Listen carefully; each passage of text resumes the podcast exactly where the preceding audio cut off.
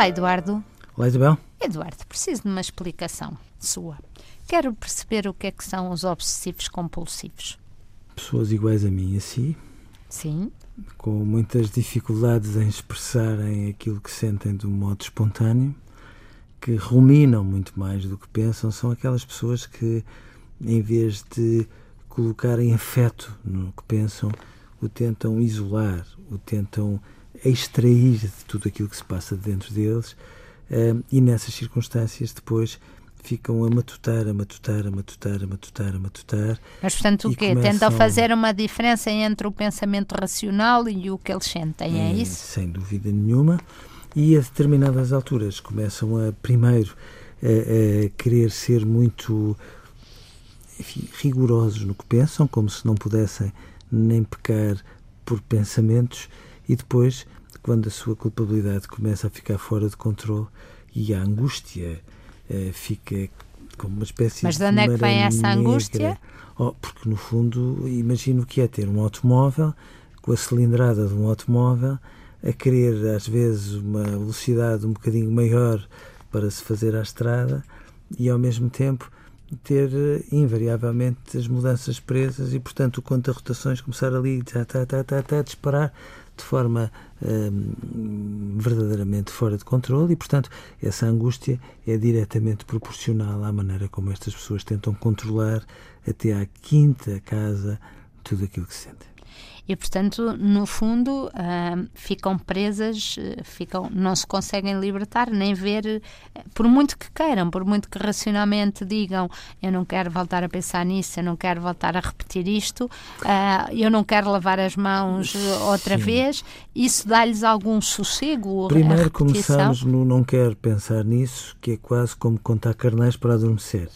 Quanto mais uma pessoa pensa nisso, mais o pensamento fora- fica fora de controle.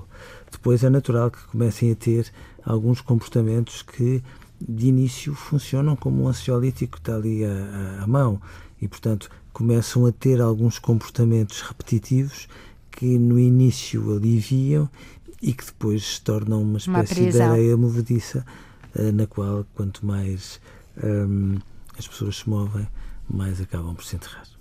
Mas, eh, e, e o que é que. Há crianças obsessivas compulsivas, isto não é, entre aspas, uma, uma virose que se apanha de repente na vida. Ah, não, de todo. É, é um, como às vezes se diz em algumas áreas da saúde mental, é uma espécie de estilo de vida, ou seja, as coisas eh, apanham-se por alguma aprendizagem. Evidentemente que estas crianças têm pais que muitas vezes, sem darem conta, são, as musculam demais, criam-lhe ali determinadas restrições muito sufocantes em relação a tudo aquilo que elas têm para manifestar e, portanto, nessas circunstâncias, depois é de facto um dominó e elas vão por ali adiante. Não é muito comum que nós tenhamos crianças obsessivas ou compulsivas, ou seja, com um pensamento rígido e com comportamentos repetitivos, repetitivos, repetitivos, nas quais elas fiquem presas por uma única razão. É porque alguém que seja um verdadeiro obsessivo ou compulsivo sente-se sempre à beira de um abismo, sente sempre que por mais um bocadinho, de repente desmorona, vem por ali abaixo e pode enlouquecer ou pode morrer a qualquer momento. Mas isto tem tratamento se as pessoas tiverem eh, a coragem e a determinação de perceber e procurar ajuda. Claro, oh, Isabel, tudo se trata, depende do estado em que as pessoas chegam e já agora é um pouco como nas cirurgias, não é verdade? Das mãos que se propõem trabalhá-las.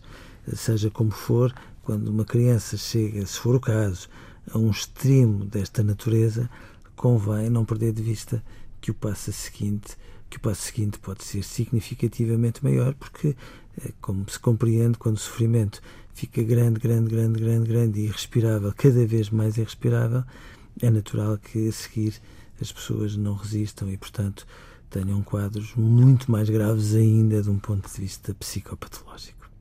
Adeus, Eduardo. Adeus, Isabel.